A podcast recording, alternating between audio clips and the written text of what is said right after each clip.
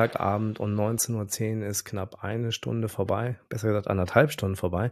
Ich begrüße euch ganz herzlich zu der ersten vor dem Spielausgabe des Millantons in der Saison 2023, 2024, vor dem ersten Auswärtsspiel des magischen FCSP in der neuen Saison beim ersten FC Kaiserslautern.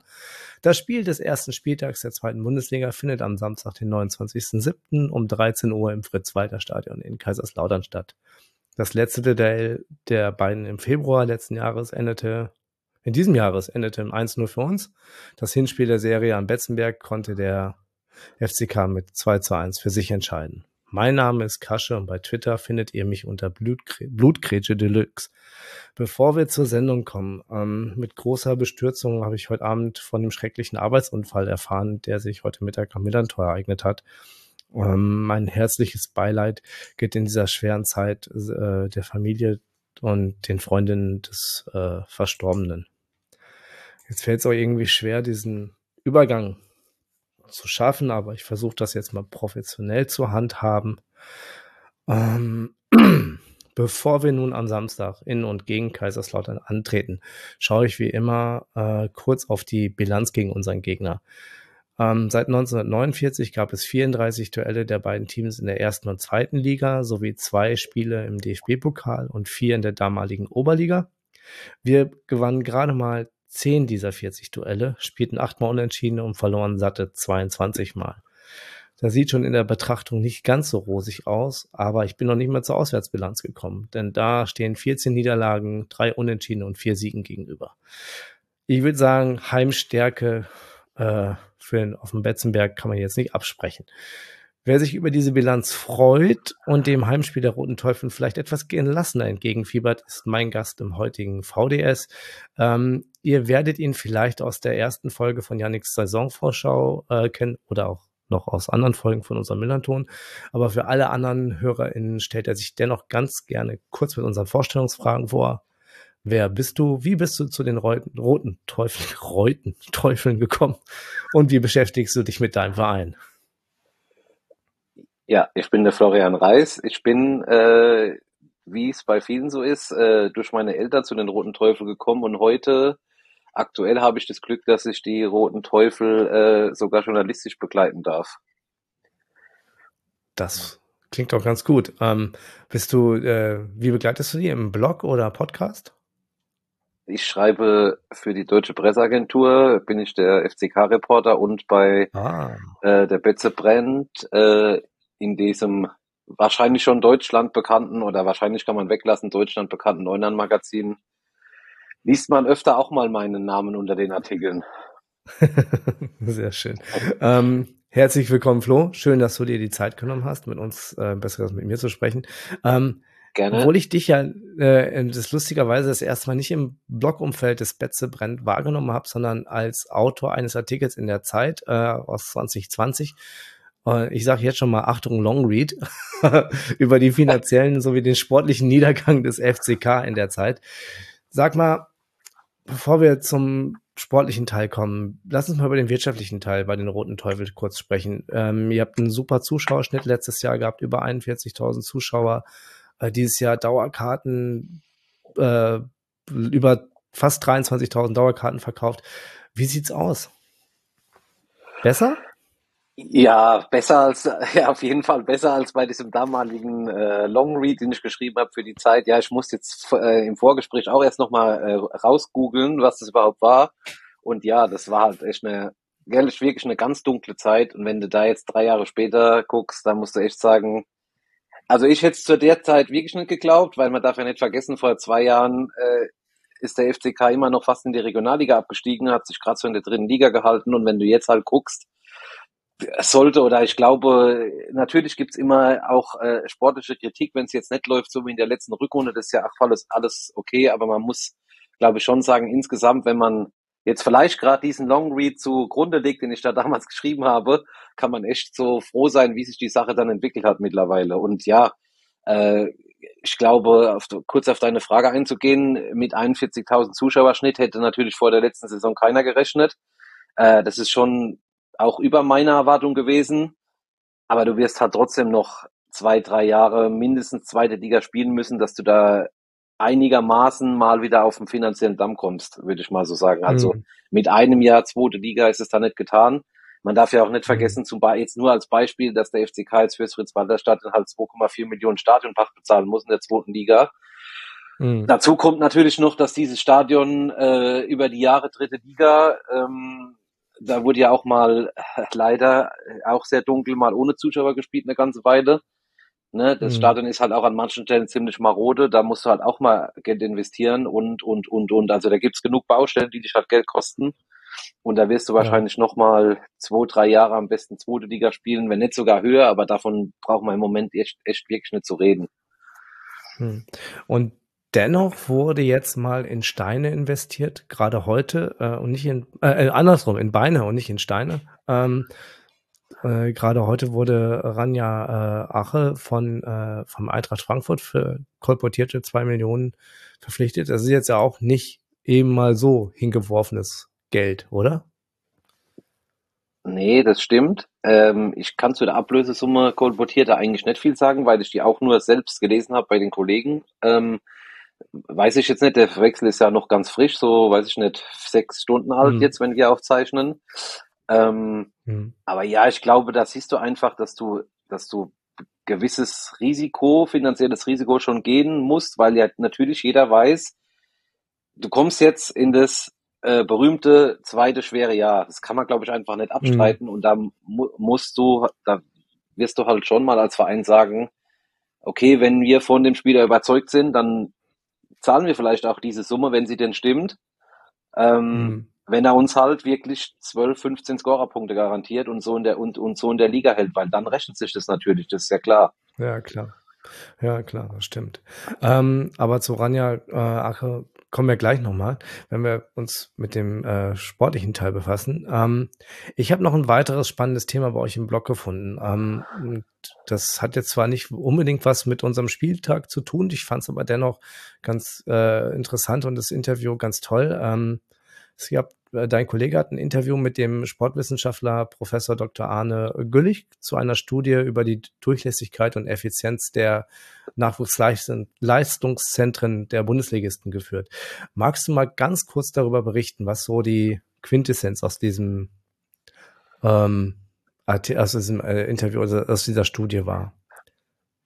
Ja, ich muss dazu sagen, äh, ich, also beim Interview, beim Lesen des Interviews habe ich schon manchmal gedacht, oha, oha, also die Quintessenz ist halt, dass die NLZs äh, jetzt nicht so viel leisten, wie sie eigentlich sollten, sagen wir es mal so, an Nachwuchsspielern. Ja.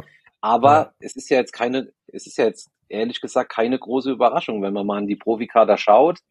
Ja. Äh, und im heutigen Fußballzeitalter sage ich halt, oder ist es ja bei vielen Vereinen so, das sieht man ja auch einfach, dass wahrscheinlich, oder dass nehmen wir mal, weiß ich nicht, die ersten vier, fünf Vereine in der Bundesliga aus, dass die mhm. halt zum Beispiel nicht, nicht das Risiko eingehen können, zu sagen, ja, wir setzen jetzt mal die jungen Spieler ein, dass wir die einsetzen, aber vielleicht steigen wir da, steigen wir dann ab oder Leute oder Vereine, die unten drin hängen in der Tabelle, die machen es ja sowieso nicht. Und mhm. jetzt gerade beim FCK du jetzt so das beste Beispiel, so junge Spieler werden halt dann mal ausgeliehen und ich weiß es jetzt nicht, ich habe jetzt nicht konkret geschaut, aber jetzt gerade beim FCK in den letzten Jahren ist schon schwierig so mit Durchlässigkeit. Ne? Klar, ich meine, gut, dritte Liga ist natürlich auch nochmal eine andere Nummer, da hat es sowieso ja. schon schwerer. Ja. Ne? Aber ja, Quintessenz von dem Interview halt, äh, NLZ. Ein Prozent. Also, ja. formulier's, genau, ich formuliere es jetzt mal äh, richtig krass, können eigentlich wegbringen, nix.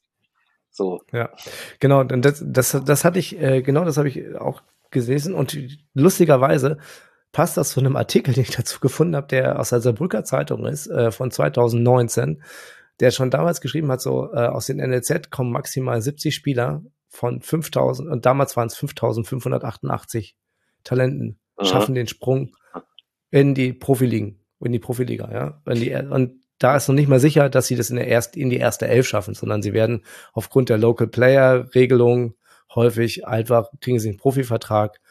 Ähm, wenn ihr nicht wisst, was die Local Player Regelung ist, äh, liebe HörerInnen, ähm, das bedeutet, dass der DFB, der DFL schreibt vor, dass ein äh, Bundesligist mindestens vier Akteure in seinem Kader haben muss, der äh, zwischen seinem 15. und 21. Lebensjahr in drei Spielzeiten spielberechtigt war und äh, in dem Verein ausgebildet worden ist. Das ist so grob mal der kleine Exkurs.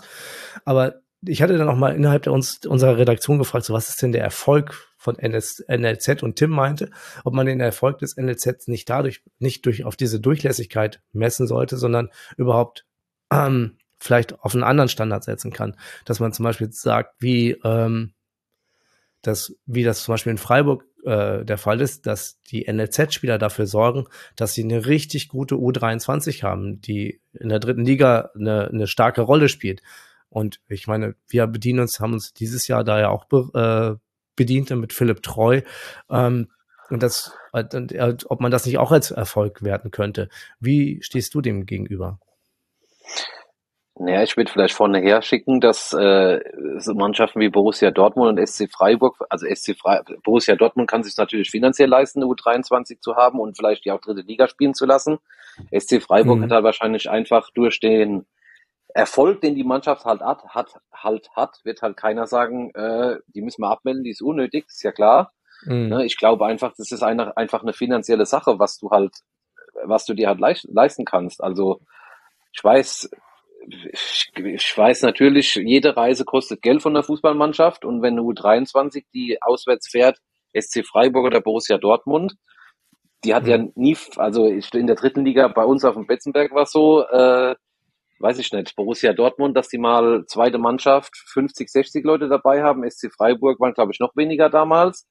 Ja, die mhm. bringen halt nichts mit, dann brauchst du halt einfach, also wenn dir das, ich will es jetzt mal hart, wieder hart formulieren, wenn dir das Geld einfach egal ist, dann kannst du das natürlich machen, das ist klar, aber wie viele U23-Mannschaften gibt's denn, die jetzt so hochkommen wie Bayern München, die mal Meister wurden in der dritten Liga, SC Freiburg jetzt, glaube ich, Zweiter geworden, ne, mhm. Borussia Dortmund, gibt's ja nicht, gibt's, gibt's ja, ja. jetzt nicht so oft, also ja, ich ja, weiß nicht. Müsste dann ähm, nicht das Ziel sein, dass du deine eigenen U23-Spieler dahin kriegst, dass sie da, dass sie dann so hoch spielen, dass sie auch als Alternative auf dem Transfermarkt dann quasi für Zweitligavereine äh, interessant werden. Ne? Das ist ja da, um dann eine, eine Durchlässigkeit so hinzukriegen. Ne? Das wäre ja dann. Du musst halt immer gucken. Genau, musst halt immer gucken, wo spielt deine U23 in welcher Liga. In Kaiserslautern mhm. spielt die U23 halt in der Oberliga. Und da ist der Sprung ja. halt in die zweite Liga so viel zu groß für die Spieler einfach. Ja, das ist halt einfach absolut. Fakt, ja, weil ne, das kannst du halt, da müssen wir uns ja nichts vormachen. Und äh, klar, natürlich ja. hast du dann Freiburg, Borussia Dortmund, äh, aber andererseits gucken wir mal, wen hat Borussia Dortmund letztes Jahr oder letzte, letzte, in den letzten Jahren in die erste Mannschaft gebracht. Das waren jetzt auch nicht mhm. so viele Spieler aus dem Nachwuchs, ja. ja. SC Freiburg ist vielleicht echt der, echt der Ausnahmefall, dass die Spieler, mhm. wie was du jetzt erwähnt hast, Philipp Treu, der vielleicht dann mit Christian Streich spricht und der sagt, er ist noch ein Jahr zu früh für dich für erste Mannschaft, der geht dann halt wirklich zu euch nach St. Pauli und versucht es dort äh, mhm. eine Liga höher, klar, aber ne, die Spieler spielen sich dann halt auch zwangsläufig in den Fokus von anderen Vereinen, wenn die halt zweite und dritten Liga werden, das ist klar. Mhm. In der Oberliga interessiert es halt niemanden. ja, das stimmt allerdings. Ähm, dann, bevor wir zum Spiel zum Samstag kommen, ähm, lass uns mal den Schnelldurchlauf durch die bisherige Vorbereitung des FC, ersten FCK machen. Ähm, jetzt gehen wir so langsam Richtung Spieltag rüber. Jetzt dann lassen wir das andere hinter uns. Ähm, ihr habt natürlich auch Veränderungen in der Mannschaft ähm, vorgenommen. Gekommen sind ähm, Jan Elvedi aus Regensburg, Timotheus Buchasch von äh, Union Berlin, Tobias Raschel aus Fürth sowie Richmond Tucky äh, für den Angriff und ganz aktuell, wie eben erwähnt, Ranja Arke von Frank, äh, Eintracht Frankfurt. Ähm, sind das Verstärkungen? Also zumal äh, LWD hatte ja, glaube ich, auf eurem, ähm, auch beim im, im Betze Brennt schon gesagt, dass er so ein bisschen für die Startelf schielt. Ähm, ist Arke dann die äh, Entlastung für Terence Boyd? Ja, auf jeden Fall. Ich glaube, das ist der Stürmer, den du halt gesucht hast, um Terence Boyd zu entlasten weil der halt ziemlich Alleinunterhalter war. Erstens, letztes mhm. Jahr. Ähm, zweitens, ja. äh, die Gefahr halt oder die Angst, glaube ich, ziemlich groß ist, wenn er sich mal schwerer verletzt. Also ich kurz auszuführen, äh, Terence Boyd hatte sich im letzten Spiel in Düsseldorf verletzt in der Vorrunde, aber da war ja eine Winterpause von zwölf, äh, zwölf Wochen oder was wegen der WM. Da konnte mhm. natürlich den Bendaris schön auskurieren und war dann halt wieder da Ende Januar. Aber wenn das halt mal mitten in der Runde passiert und der fehlt ja vier Wochen, ich glaube schon, dass da der Respekt sehr groß ist, dass da dann halt nach vorne gar nichts läuft. Ähm, ja, er hatte mit deswegen, Redondo und Herrscher waren, glaube ich, die beiden nächsten, die irgendwie fünf Treffer hatten. Genau. Hat, ich musste lange scrollen in der Tabelle mit den Torschützen. so wie genau. bei uns. Und dann, ne, und dann hast du halt hinten dran nur noch Tiger Lobinger gehabt, der halt letztes mhm. Jahr oder vor der letzten Saison aus äh, Düsseldorf kam, aus der Regionalligamannschaft von denen. Mhm. Und da hast mhm. du natürlich schon, aber es ist ja ganz normal, hast du natürlich schon einen Spieler vorne, der jetzt eine gewisse Erfahrung hat und schon international gespielt hat und dann kommt einer rein, der jetzt seine ersten Schritte in der zweiten Liga macht, hast du natürlich ein Leistungsgefälle, was ja auch ganz normal ist.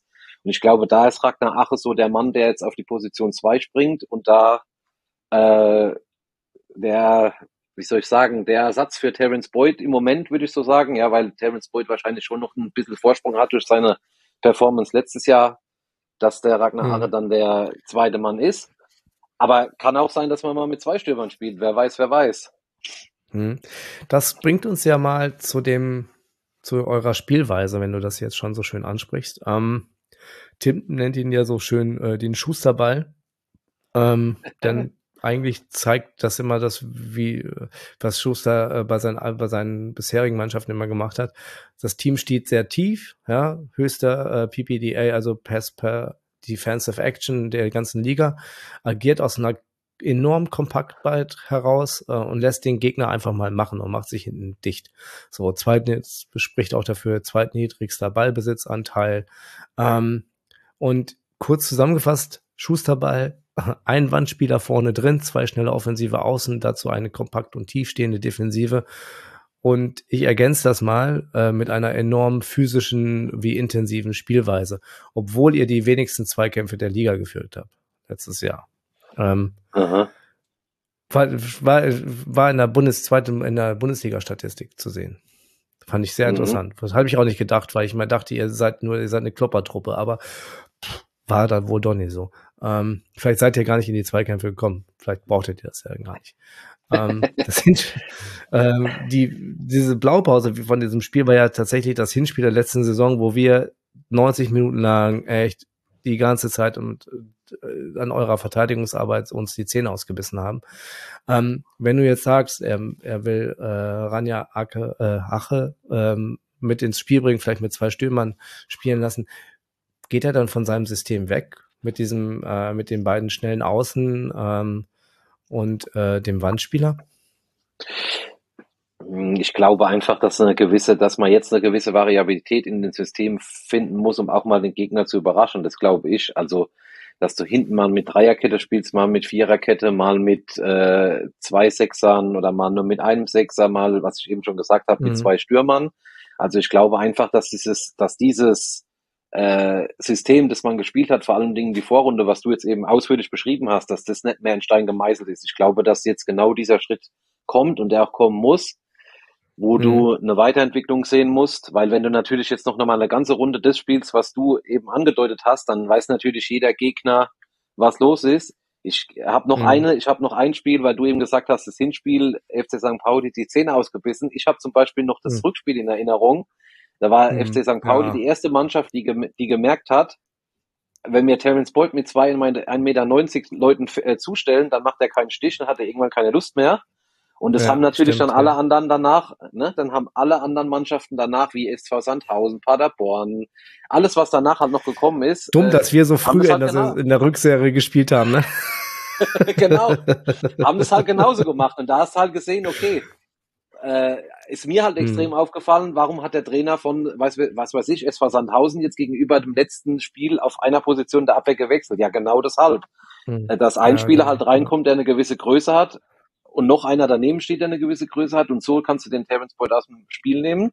Und dann ging halt auch nicht mehr viel nach vorne. Nicht umsonst hast du halt nur 16 Punkte mhm. in der Rückrunde. Da haben sie zwar schön, schön, also die spielerische Weiterentwicklung war schon da, das muss man sagen.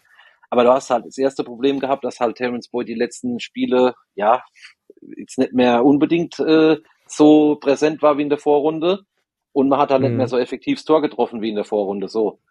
Und jetzt musst mhm. du halt gucken, dass du diese Systemfrage halt ein bisschen offen lässt. Und da hast du natürlich jetzt mit, wenn wir über äh, Neuzugänge sprechen, Richmond Tetschi kann natürlich verschiedene Positionen im Mittelfeld spielen. Timo Pukac kann äh, auf dem linken Flügel vorne spielen und hinten in der ja. Viererkette. Also da hast du schon ne, diese Variabilität, hast du dir schon so ein bisschen mhm. dazu gekauft, sage ich mal so. Ja. Ähm, wenn jetzt, wenn du das jetzt, das, ähm, wie wichtig ist dann in eurem Spiel ähm, auch diese technische Komponente beispielsweise mit Clement, der ja quasi auf eurer 10 spielt, also sagen wir mal die 10, mhm. die eigentlich mal schnell, die schnell in der Hinserie sehr schnell überbrückt wurde, um das was ja. zu sagen. Äh, da fragt auch der äh, bei Twitter äh, hat äh, äh, Gio MRC gefragt, ähm, ist da eigentlich noch die Harmonie zwischen Schuster und Clement gegeben oder ihr hattet das auch schon mal in eurem Artikel aufgegeben, aufgegriffen, in einem Artikel, glaube ich mal, bei euch im Blog. Mhm. Ähm, also es sind ja zwei Fragen in einer, aber ich würde mal sagen, so, wie ist das denn, ähm, wenn sich das System ändert? Ist dann äh, euer Zehner Clement zufriedener, wenn er mehr ins Spiel einbezogen wird?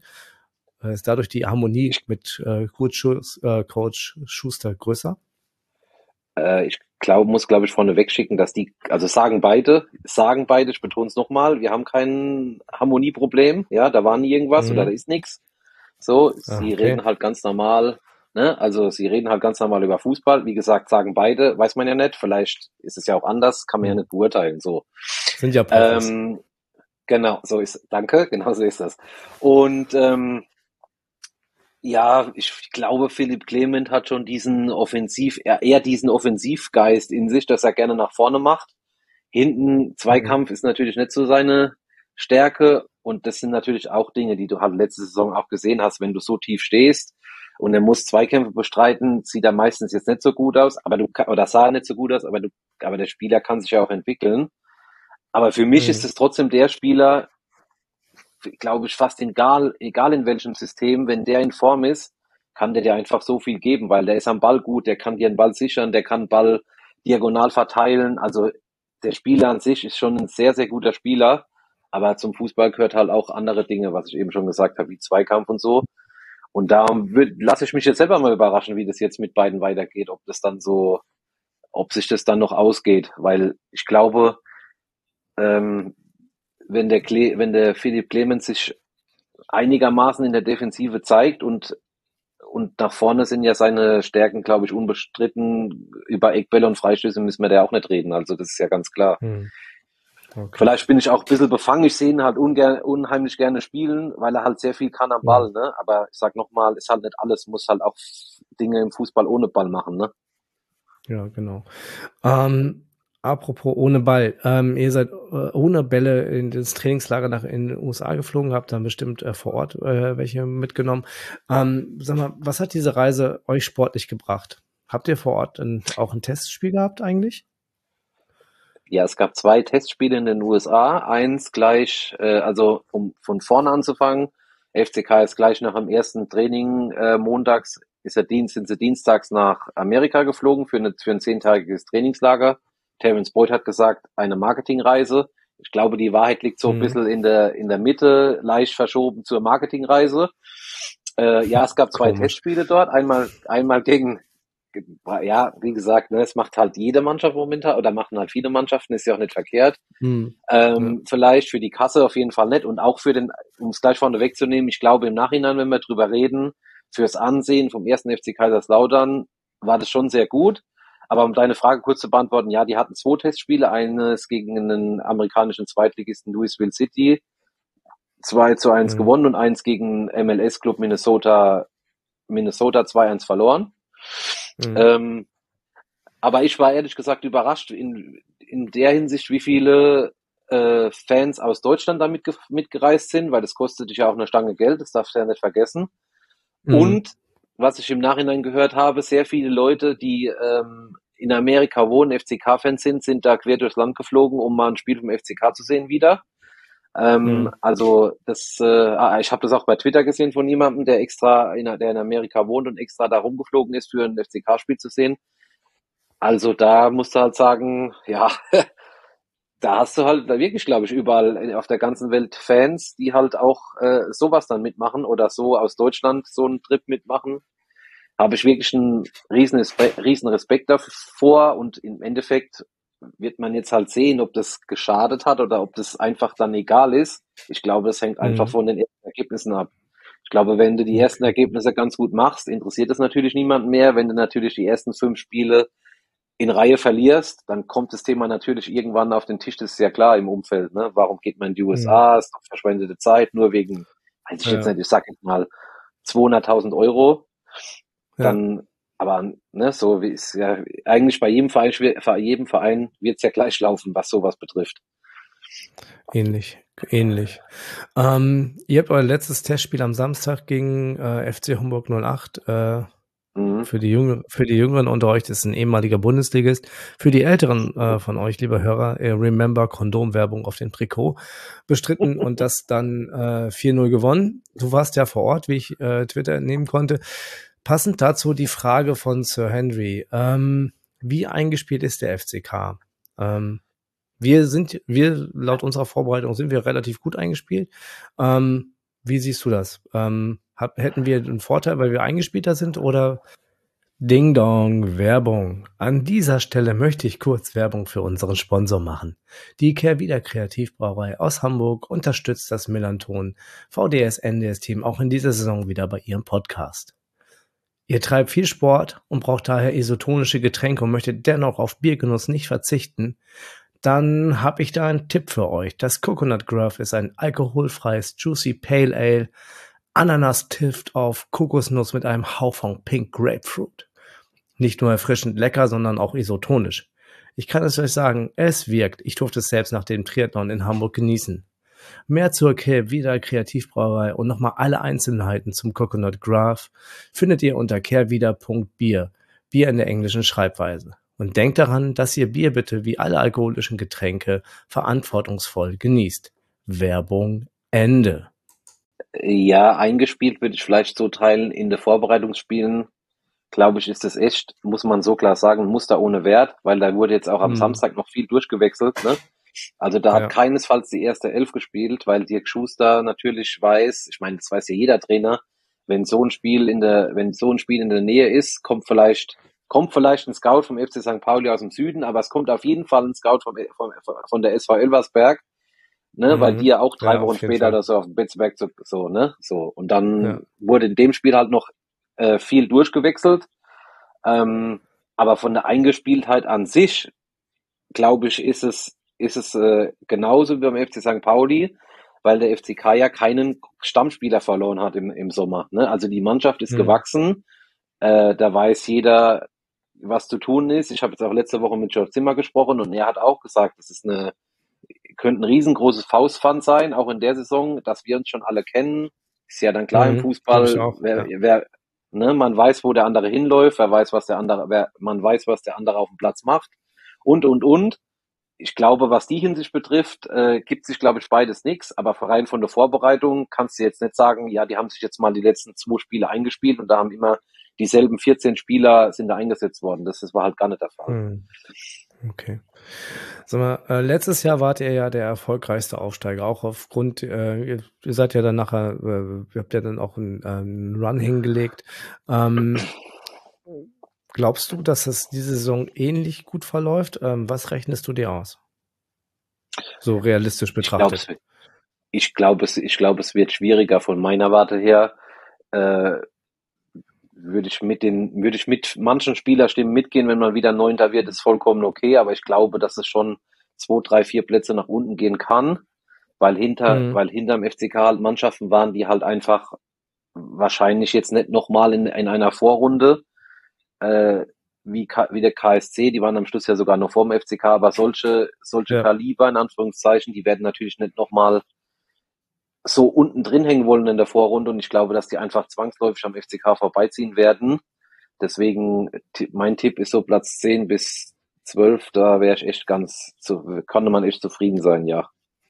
Okay, dann bist du, äh, dann kann man ja mal die Frage stellen, ist man nach so einer, ist, sind äh, die restlichen Zuschauer in dem Stadion ähm, nach so einer erfolgreichen Saison auch demütig genug oder träumt man wie bei uns in der Vorstadt äh, immer nur von höheren Sphären und will so weit nach oben wie möglich? Schwierig, schwierig, sage ich dir ganz ehrlich, schwierig einzuschätzen. Ähm, ich habe bis, ich habe eigentlich bis zum Saisonende, bis die letzten zwei, drei, vier Spiele den Eindruck gehabt, im im, äh, im Stadion sage ich natürlich, musst du jetzt nicht jede, musst du jetzt nicht jede schlechte Leistung beklatschen, wenn du natürlich auswärts in der Reihe äh, in der Rückrunde nur noch ein Spiel gewinnst und sonst gar nichts mehr, dann musst du, meiner Meinung nach muss da nicht alles beklatscht werden. Äh, aber mhm. die Stadionstimmung an sich ist natürlich immer noch über 34 Spiele. Wenn man jetzt sieht, wie die Mannschaft gegen, nach dem letzten Spiel gegen Düsseldorf, da, da verlierst du 0 zu 3 und die Mannschaft wird trotzdem gefeiert. Natürlich mhm. musst du das auch so sehen, in der gesamten Saison über 34 Spiele bis am Schluss neunter als Aufsteiger, haben wir ja schon drüber geredet, mit vier Jahren dritte Liga, Insolvenz und, und, und. Ne? Kein mhm. Thema, alles super, total gut. Aber ja, ich glaube schon, dass ein bisschen die Ansprüche diese Saison schon ein bisschen andere sind einfach, ja. Ähm, mhm. du bist jetzt halt automatisch nicht mehr dieser Underdog, der über die Relegation gerade so in die zweite Liga kommt. Du hast jetzt ja. letztes Jahr schon Spiele geliefert, müssen wir ja nicht kann man ja einfach nicht drüber wegsehen, wie Magdeburg, Darmstadt zu Hause, St. Pauli zu Hause geschlagen, Hannover zu Hause geschlagen und wir können ja noch weitermachen. Da waren ja fünf, sechs, acht, mhm. zehn Highlight-Spiele. Ne, da steigt automatisch halt einfach der Anspruch. Einfach so, äh, das will ich wieder erleben.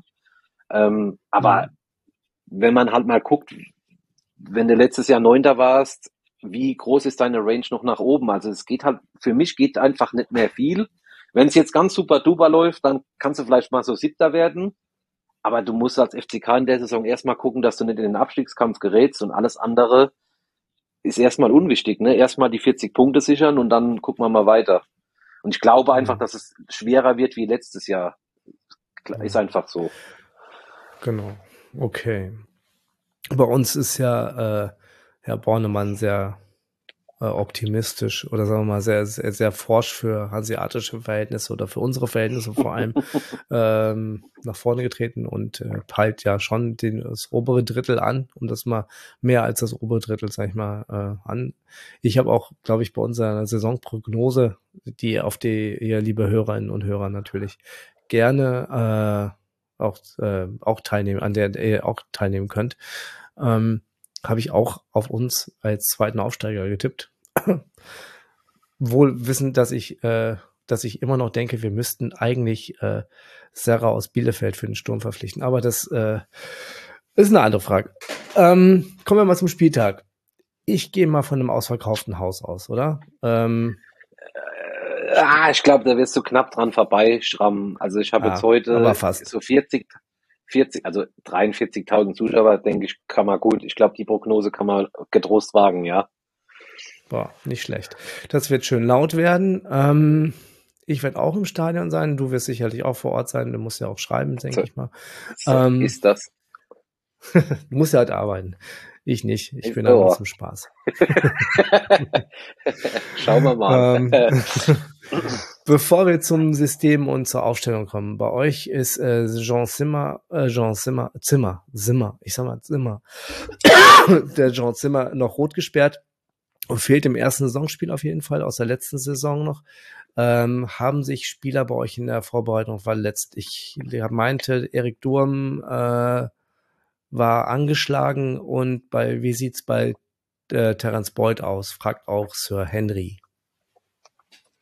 Ja, Erik Durm hat sich am Samstag in Homburg eine Oberschenkel zum Bluterguss, zum Pferdekuss im Oberschenkel zugezogen. Und Terence Boyd hat jetzt zweieinhalb Wochen, zweieinhalb, genau, zweieinhalb Wochen Training verpasst wegen der Kniereizung.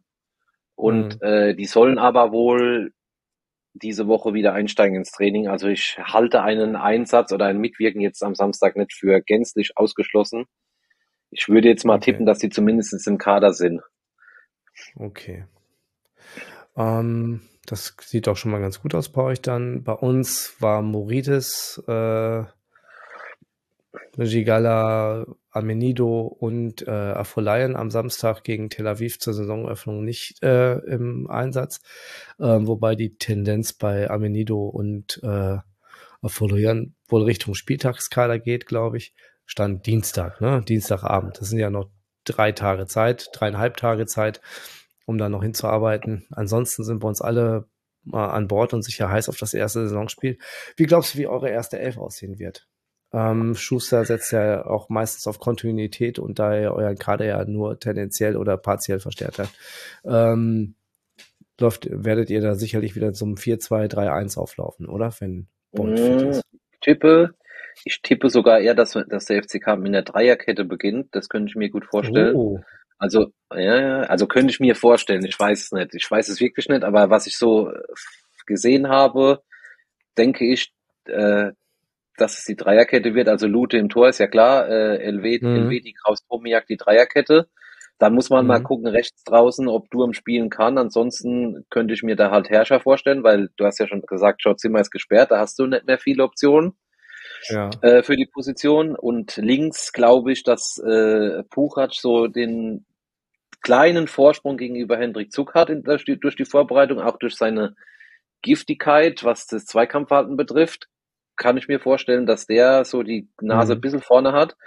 Ähm, Im defensiven Mittelfeld äh, rechne ich eigentlich mit Marlon Ritter und Julian Nihus und äh, in der Dreierkette vorne dran dann äh, Erno Poku hat für mich eine, das was ich gesehen habe, eine sehr gute Vorbereitung gespielt und das könnte, glaube ich, auch eine, ähm, ja, könnte vielleicht auch so ein Joker sein, in Anführungszeichen, weil wenn er seine Schnelligkeit gut ausspielen kann, bin ich mal gespannt, wie die St. Pauli-Abwehr damit zurechtkommt.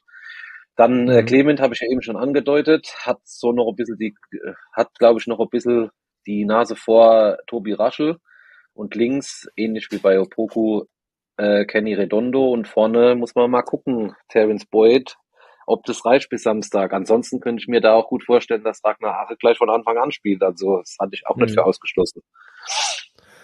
Okay. So würde ich das mal sehen.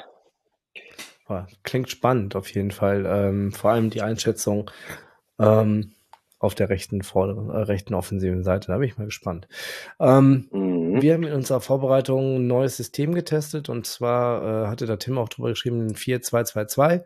Ähm, Im Test gegen Saba äh, wurde aber aus dem 4-2-2-2 wieder ein 4-3-3 und welches dann bei den Abläufen bei Ballbesitz ziemlich ähnlich gespielt werden kann. Ähm, und dieses 4-3-3 ist dann halt in der, ist unserem 5-2-3 aus der vorherigen Saison ähm, dann schon so ein bisschen ähnlicher, ähm, wobei da immer nur der, der zentrale Defensivspieler irgendwie sich verschiebt.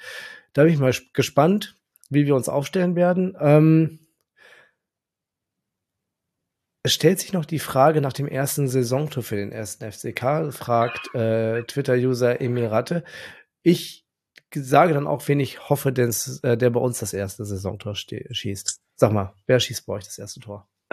ja, ich sag mal einfach so formbedingt würde ich sagen, Aaron Opoko kann es eigentlich nur sein. Okay, das, äh, wie, wie sagt, wie sagt Günther ja auch immer so schön, äh, logge ich mal ein. Herr Opoko genau. ist es. Gut, ich, äh, ich wähle bei uns Herrn Hartl. Nach seinem Treffer gegen HPL hat er ein bisschen Blut geleckt und möchte auch treffen. Ähm, ich bin super gespannt, wie das erste Saisonspiel ausgeht. Ich bin auch, ich bin jetzt auch dieser ganze Vorbereitungsquatsch auch leid, ne? Muss man mal ehrlich sagen. Ich habe eigentlich keinen Bock drauf. Das ist immer nur dieses äh, Gucken auf den Transfermarkt und äh, Transfergerüchte hin und her und so. Und heute hat uns auch noch David Otto verlassen nach Sandhausen. Die sind jetzt auch so eine Zweigstelle von St. Pauli geworden.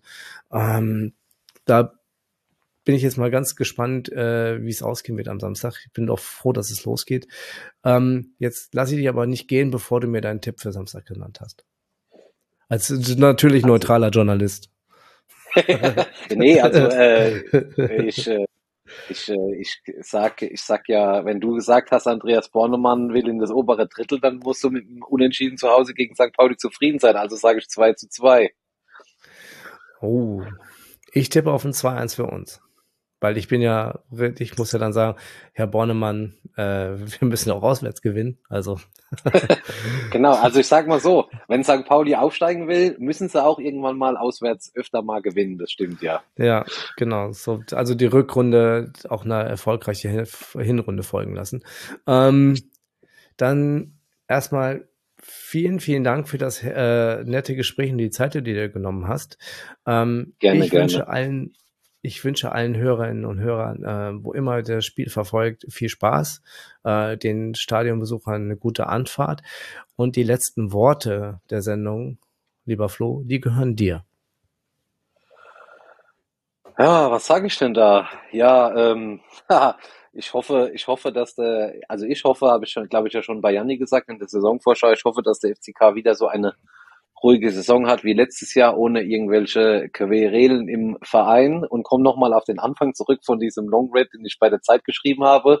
Sowas, glaube ich, braucht niemand mehr zu erleben und es will auch keiner mehr in Laudern und deswegen hoffe ich, dass es jetzt in dieser positiven Art und Weise mal die nächsten Jahre weitergeht. Na dann, tschüss.